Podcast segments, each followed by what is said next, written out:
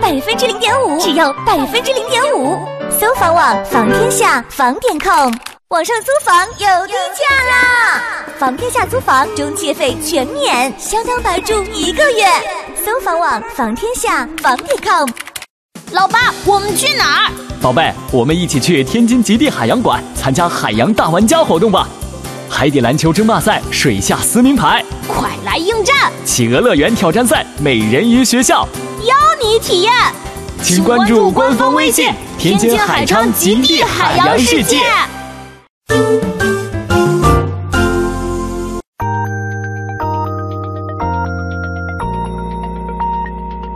北京时间二十一点整。播电台文艺之声，FM 一零六点六。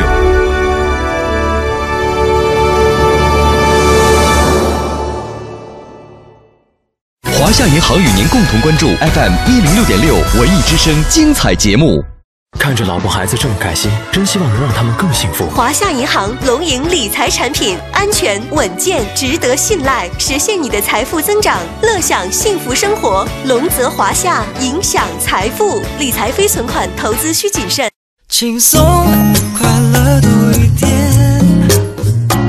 幸福伴随每一天，就让我们一起去感受精彩的一零六点六，快乐在左右。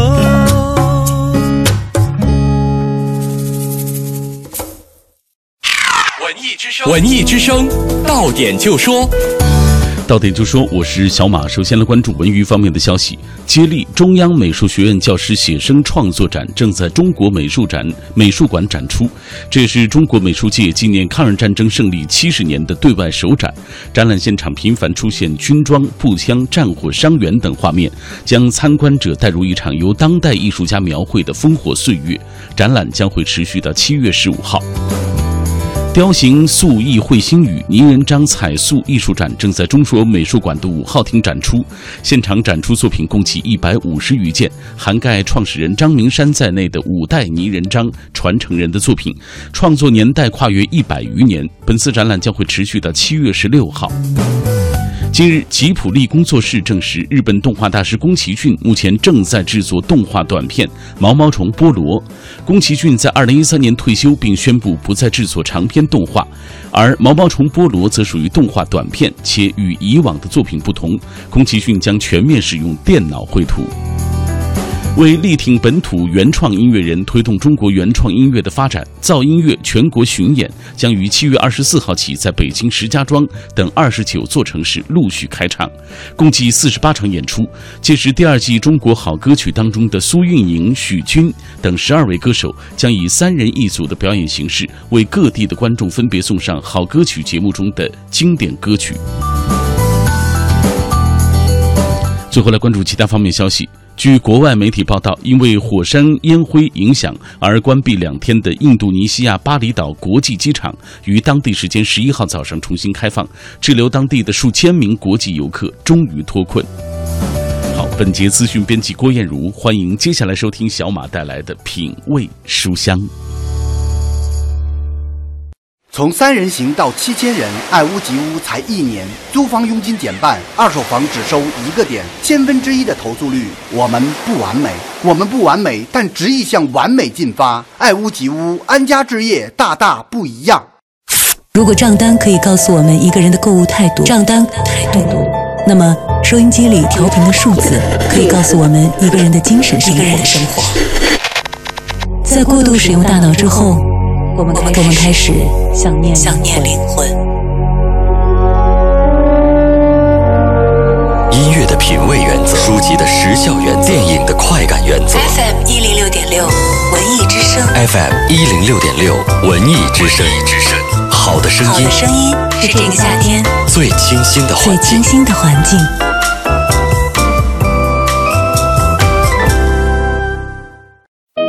CBD 酒吧里的喧哗声让人几乎忘记自己。地铁里，每个人都在低头看手机。城市越来越快，生活越来越碎。留一点时间在阅读中对话自己。晚间九点，品味书香，分享书里故事，品味品味书外人生。书外人生。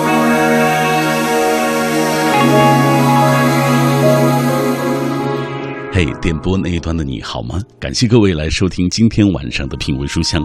今晚节目的上半时段将播出本周五在三联书店海淀店举办的小马和他的朋友们分享会的部分精彩内容，而下半时段我们会继续请出盲人姑娘董丽娜来分享丽娜品读时间。上半时段首先奉上的是本周五小马和他的朋友们分享会的部分内容，因为电波产生的奇妙缘分。让我和不同的听友相遇、相识、相知，就像这一刻在微信的平台当中看到山峰之巅的留言，他说：“终于听见你熟悉的声音了，以前没怎么互动，今天我来了，谢谢，谢谢有那么多个你，感谢大家，感恩有你们。”那这一段录音全当是就是去参加的朋友听这段录音，我想全当是一种回顾吧。而没去的朋友可以借此来感受一下现场的热烈气氛。谢谢大家来参加小马阅读会的分享活动。今天因为北京城日报读啊，我知道大家能够来到这里真是不容易，能够来到这里的都是小马的好朋友，谢谢大家。大家看到了这张海报图，刚刚呢我在后面。听到有人窃窃私语说这个 P 的也太厉害了啊！还有朋友说了，这这得多少年前？这十年前照的。从那以后呢，我这个体重就再也没那么匀称过啊，然后皱纹也越来越多。所以呢，现在每一次做活动，我都把这张照片拿出来，以至于我的同事们都觉得很看不过去。但是大家凑合着看吧，其实还是很像，是不是？帅不帅？帅！你看，这全是真爱。谢谢大家。今天能够来参加小马阅读会的朋友啊，说实话，我心里都充满了满满的感动。现在现场有很多的老听众，像风信子的花语，呃，像刚刚后面坐的一位阿姨啊，呃，很多很多，哎，还有那位阿姨，大家一路支持我、鼓励我，也鞭策我。和我同龄的这些朋友，像双叶武长安，还有像您这些朋友和我一起成长，他们听过我语无伦次的时候。哽咽暗哑的时候，但是也见证过我这么多年的一直以来的坚持和努力。今天还来了很多比我年轻很多的朋友，为了能够跟上大家的步伐，我这些年一直也在努力的吸收新鲜的知识和血液，让自己能够努力的跟上大家的步伐，跟上时代的步伐。所以这些年我也一直在努力。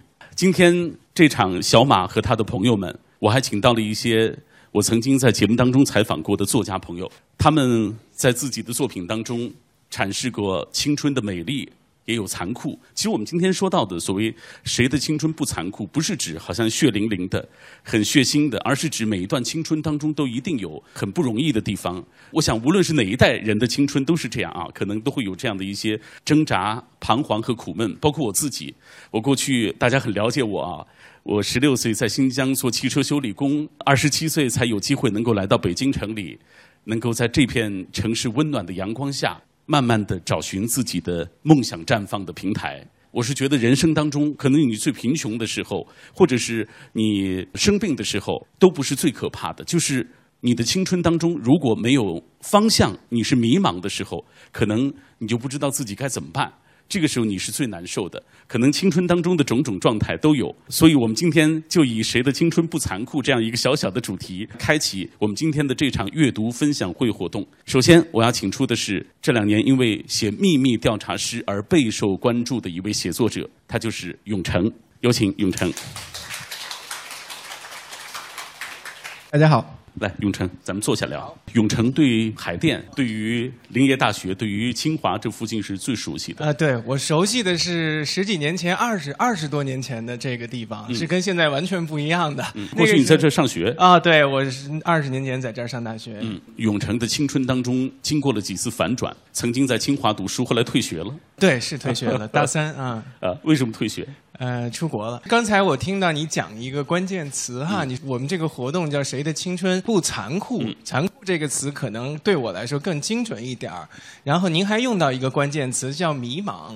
那迷茫这个词，我发现有很多朋友还有这个迷茫的感受。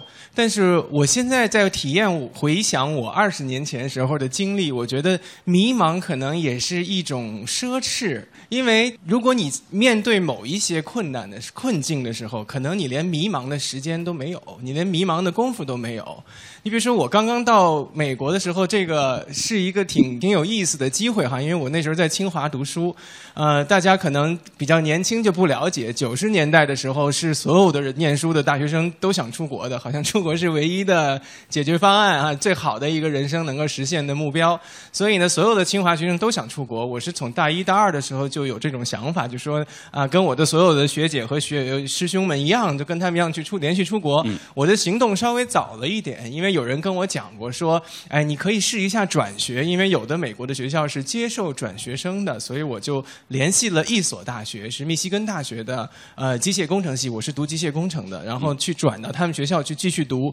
那我申请了以后，很快就接到了通知书，接到了通知书呢，他们的确也要我，我就很开心。但是再往下看，下面说我们每年的学费是几万美金，然后我就觉得这不可能，因为那个时候家里没几个人的家里能负担这样的学费，所以我就拒绝了，我就说我没法去，因为你学费太贵了。但又过了一月，他又给我来了一封信，他说我们有一个资助是专门给外国学生的，这种资助是转学生才有，他可以 负担你的学费，就是把你学费给填掉。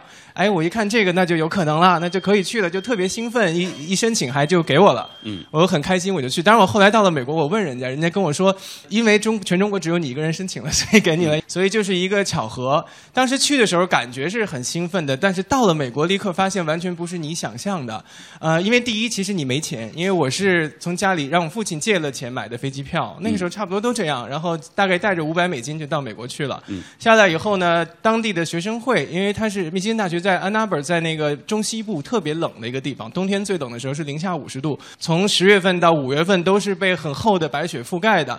到了一个很冰冷的地方，然后中国学生会的那个同学就把你接走，接走送到这个学校呃附近的一个一个小房子里啊，那个房子很破，然后里边住着一个老头儿。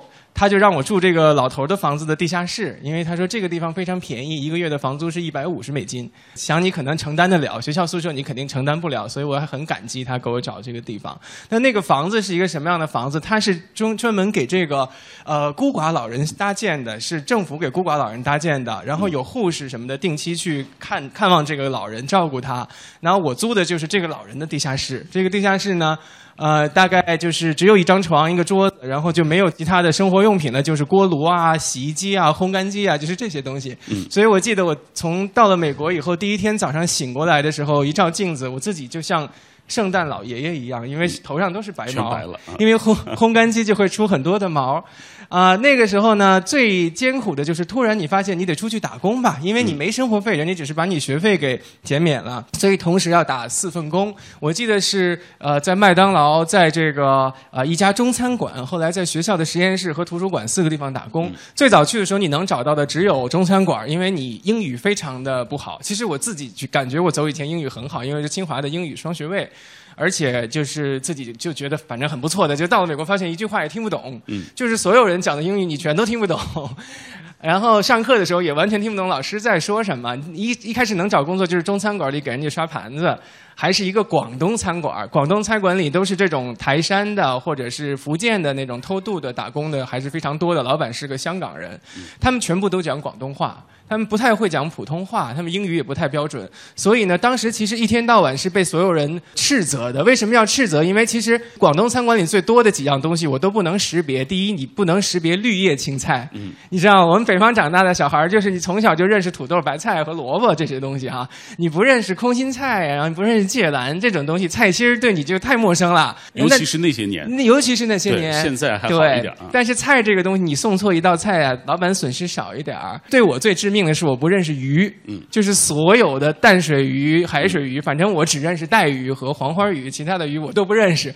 但是广东的店里他不卖带鱼和黄花鱼，他其他卖了好几十种鱼我都不认识，所以那个鱼要送错了以后，老板就会摔椅子、摔盘子，在你面前把把那那个垃圾倒到你面前，让你都把它捡起来再拿出去，反正就是对你各种侮辱。嗯，然后所有人都会骂你。那个时候其实对我来说，人生有一个很大的影响，就是我突然觉得我什么都不是，因为在离开美国之前，自己其实是优越感很强的。嗯，你自己是在一个最好的学校啊，就是那种你每天坐着公车，你都恨不得人家查一查你学生证，因为拿学生月票嘛，要显摆一下的那种感觉。结果到了那儿，你就变成最低谷，就是这个世社会上最底层的人。以前你在中国，如果在中国你在大街上看到一个台山的农民，他需要去偷渡的这种农民，你肯定不会呃觉得他比你优越的。但是你到了那个地方，你觉得他比你优越太多了，因为他能生存，你生存不了。所以你每天就为了一个小时挣五块钱美金，你就必须得接受所有的这些对你的斥责，而且最大的。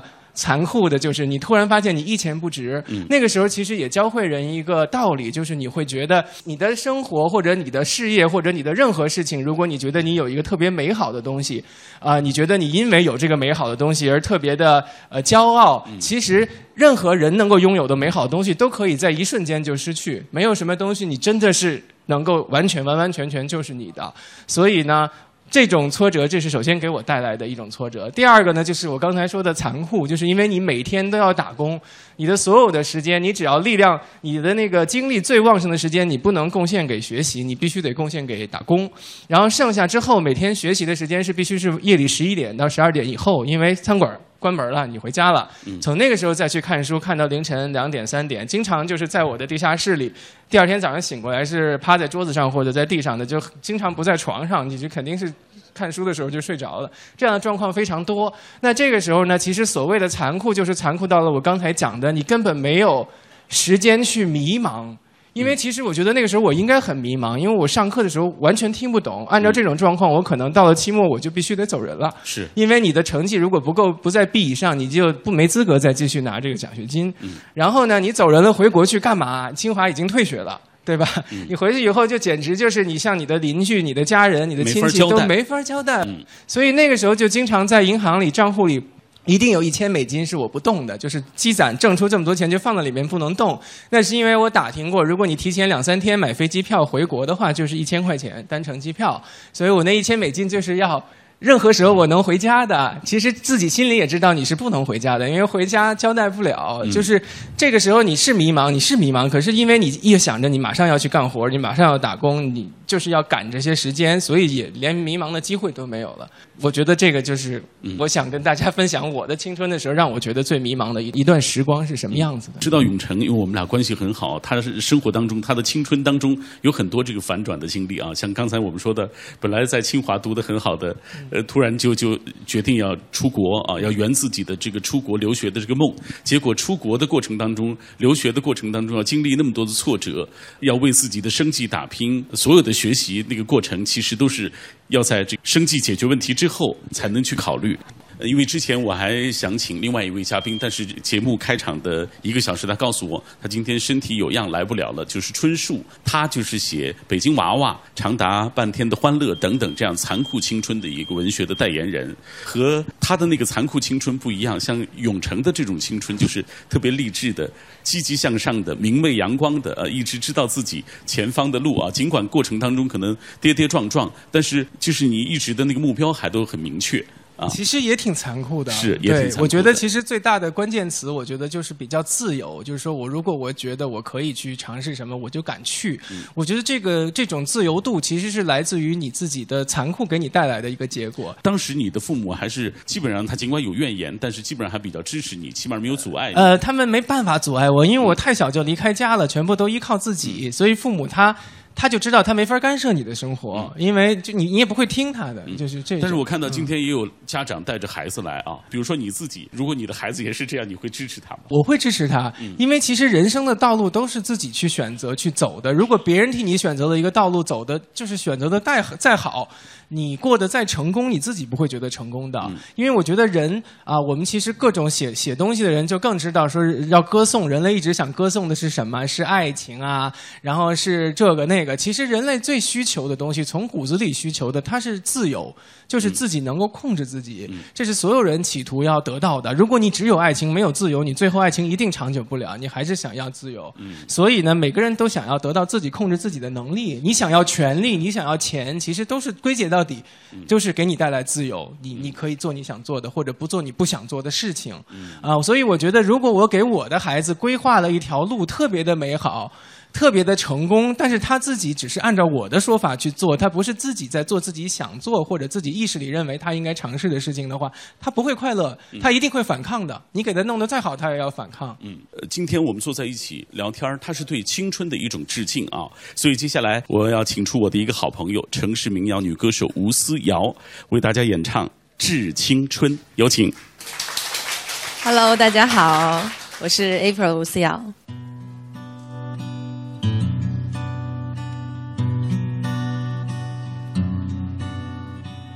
这位是我的吉他手大象老师，大家给他点掌声。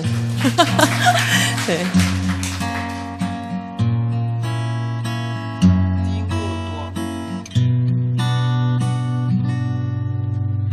他不羁的脸像天色将晚，他洗过的发像心中火焰。短暂的狂欢以为一生蔓延，漫长的告别是青春盛宴。我冬夜的手像滚烫的誓言，你闪烁的眼像脆弱的信念。贪恋的岁月被无情。偿还，骄纵的心情已烟消云散，疯了，累了，痛了，人间喜剧笑了，叫。走了，青春离奇，良辰美景奈何天，为谁辛苦为谁甜？这年华青涩逝去，却别有洞天。良辰美景奈何天？为谁辛苦为谁甜？这年华逝去，明白了时间。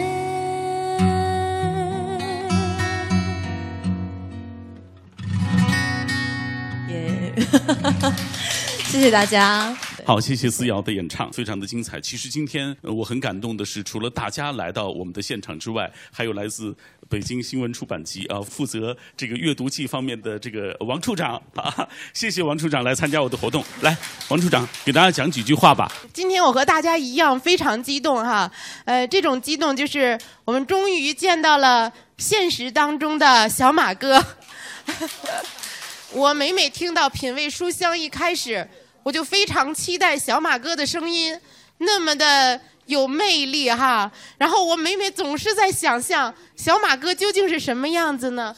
啊，大家是不是和我是一样的想法是吧？那我很感谢小马哥和他的朋友能够把这么精彩的阅读活动带到我们的面前来，也感谢小马哥请到他的朋友和我们一起分享。那么好的出版物，那么好的书哈，那么好的内容，以及他们那么好的一个成长历程。那今天呢，我就觉得是我们一个阅读的盛宴，阅读的周末。谢谢小马哥，谢谢王处长，谢谢。接下来我要请上另外一位，就是人气写手宋小军，来有请。大家好。今天来晚了，路上特别堵吧？对，这不感谢北京的这个交通嘛，让我成了这个压轴的嘉宾 啊，我很感谢他们。挺好啊，小军这两年作品也是受到了很多年轻朋友的关注啊。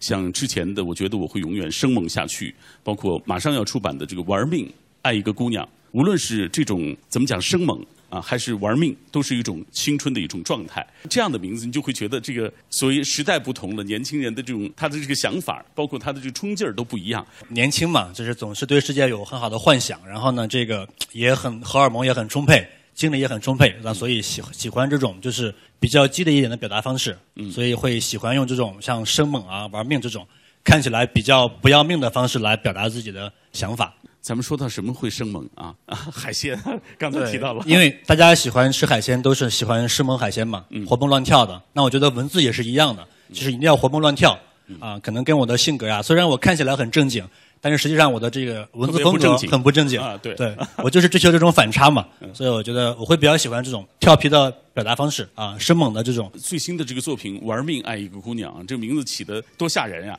啊。这个为了爱情要玩命了，这事儿呃，其实是这样的。这个故事呢，就是也是我一个真实朋友的一段经历。那我觉得就是后来我就写了这个故事，那就总结成一个一句话吧。我觉得他是挺玩命的，为了爱情嘛，什么都放弃，奋不顾身，嗯啊，是一种挺挺好的，我挺崇尚的一种，算是爱情观吧。嗯，宋小军他自称这样啊，我特地摘录下来，他说写情诗成了姑娘眼中的流氓祸害，又痞又坏。十八岁的梦想就很狰狞，想和一个十八岁的姑娘愿打愿挨，立志做一个理想主义者，升级打怪，拯救世界。他的笔下的青春多了几分戏谑，就是关于爱、关于梦想、关于情谊，都给人一种坏坏的感觉。这个坏你怎么理解？因为我和你属肯定属于不同年代的人嘛。其实这样的，就是呃，也不能说是坏吧，就是一种一种表达方式。那我觉得就是呃，有时候比如说对待一些所谓的苦难啊，所谓的一些。挫折啊，不好的经历，我觉得也不需要去就是渲染它，去觉得很忧伤啊，很难过呀。我觉得都可以用一种比较调皮的方式去表达它。看似是我们是嗯不那么正经，但是实际上是一种乐观精神，就是你很乐观的面对一些呃苦难呀、挫折呀、啊残酷青春呀，就是这是我追求的一种。我觉得人生也是这样的，乐观一点啊，就是勇敢的面对一些这个坏事儿、破事儿，那终会迎来这个好事儿嘛。所以我是。通过宋小军刚才的这个回答，包括我们想一想刚才和永成的那个对于青春的理解，这一代年轻人他就显得更加，就用他的词来说，更生猛，更加的活蹦乱跳，更加的鲜活，有有冲劲儿。这可能和就是身处的这样的环境，身处的这个时代是有很大关系的。对，我觉得还是这个整个大环境吧。就说，比如说我的青春，那我并不觉得有什么就是残酷的地方。就是虽然也有要经历高考呀，我虽然是学理科的。但是我理科挺差的，还是喜欢学文科。那个时候呢，就是文科就爱写情诗啊，对，因为 从小就你懂的，就是不是那么正经嘛。所以这个后来高考的时候呢，就是我也经历过挫折嘛，因为你你理科不好，学的又是理科，所以我也就是也也会失眠，就是也是整夜的睡不着觉。嗯啊，就是因为功课压力很大，就晚就晚上就在想什么化学公式啊，呃，动能定理啊，因为我确实是不敏感。上天让我去做一个文字工作，但是我偏偏学了理科。就是也挺痛苦的那个时候，大学毕业之后，我想那我一定要成为一个一个作家，但我学的是金融，嗯，经管这一块儿了，就是你完全是两个概念。那个时候你要讲究理性嘛，嗯，啊，你金融工具啊什么的，那你写作需要讲究感性。后来我毅然决然的决定，那我自己一个人单枪匹马的去到大城市来学习这个写作，嗯，去做出版，做一个编辑。呃，因为是这样的，就是那个时候大大学刚毕业，我已经出了一本书了。大四的时候出了一本书，嗯，写的很幼稚了，就是玩弄这个词藻，啊，就是炫耀自己的所谓的技巧，嗯，很华丽的文字，很华丽的文字，啊，后来就是出书之后呢，我想，那我肯定还不能畅销书嘛，可能那时候也没有很多读者喜欢你，因为你刚刚出道嘛。后来我想，我那我就曲线救国吧，嗯，对我可能我成不了一个很好的作者，刚开始，那我可以成为一个编辑，嗯，那我去帮你们这些作者出书，帮你们做你们幕后的这个英雄。后来我就去了上海的一家出版公司，嗯啊啊，对，也出过韩寒的书啊，这个安妮宝贝的书啊，对，我就看他们写的。那个时候少年轻狂，越看越觉得，哎，好像写的也不过如此吧。就是我觉得，哎，我也可以写呀，我也能写。嗯，那后来还是正好有一个不错的机会，那我就是获得了这个能写作的机会。当时我记得每天晚上我都会，嗯，加班到那时候很勤劳，嗯，加班到十点，回到家有盏旧台灯，我打开。关上窗，嗯，就开始在写作，生猛跟那个玩命的文字就开始蹦出来，嗯，然后，再开始击打着你，让你去写。就有时候真的是写到一种叫物我两忘吧。到了晚上写得很兴奋，但是那个时候因为也没有人讲，我就在屋里就是这个张牙舞爪的。如果别人看起来可能会挺吓人的啊，我就想，哎，就很高兴，觉得写的特别好。那个时候觉得世界上没有人写的比我好。嗯，你知道年轻人的时候那种一厢情愿的这种感知，不可避免的。大学毕业之后，呃，可能跟当时的女朋友可能就分手了，因为各种各样的原因吧。就是你觉得那个时候觉得还这个事儿还是挺大的，后来呢，还是通过写作来这个排解自己的情绪，因为我觉得写作是一个比较无公害的一个出口。嗯，它不会像别的一些呃不好的习惯，那你会伤害自己啊。我觉得不好。接下来的这首歌是吴思瑶的原创作品。对这首歌，我觉得这首歌的歌词大家可能会有点熟悉，是因为这首歌的歌词是汪国真先生的诗作。这首歌叫《思念》，然后刚好在我们央广的三套音乐之声最近在中国 Top 排行榜在打榜，欢迎大家去投票。